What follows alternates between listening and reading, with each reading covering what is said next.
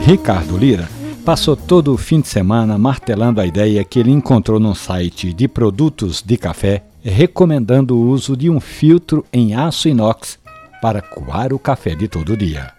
O bioquímico do Parnamirim tem, e com uma certa razão, preocupação ambiental e sabe que esses filtros em aço inox são reutilizáveis e não poluem o meio ambiente como o lixo dos coadores descartáveis.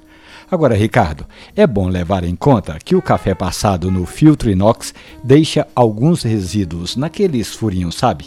E isso pode comprometer o sabor do seu café. Eu não gostei do resultado porque, apesar do apelo ecológico, e isso é muito bom, o café não sai com a mesma textura, o mesmo sabor, o mesmo aroma com que sai quando o café é passado no coador de papel. Mas eu também encontrei pessoas que ficaram maravilhadas com o produto. Eu acredito, viu, Ricardo, que seria bom até você fazer um experimento com o filtro de coar inoxidável. Essa história do bioquímico Ricardo Lira e outras tantas do mundo do café estão diariamente ali na página da radiojornal.com.br e nos agregadores de podcast e você pode ouvi-las quantas vezes quiser.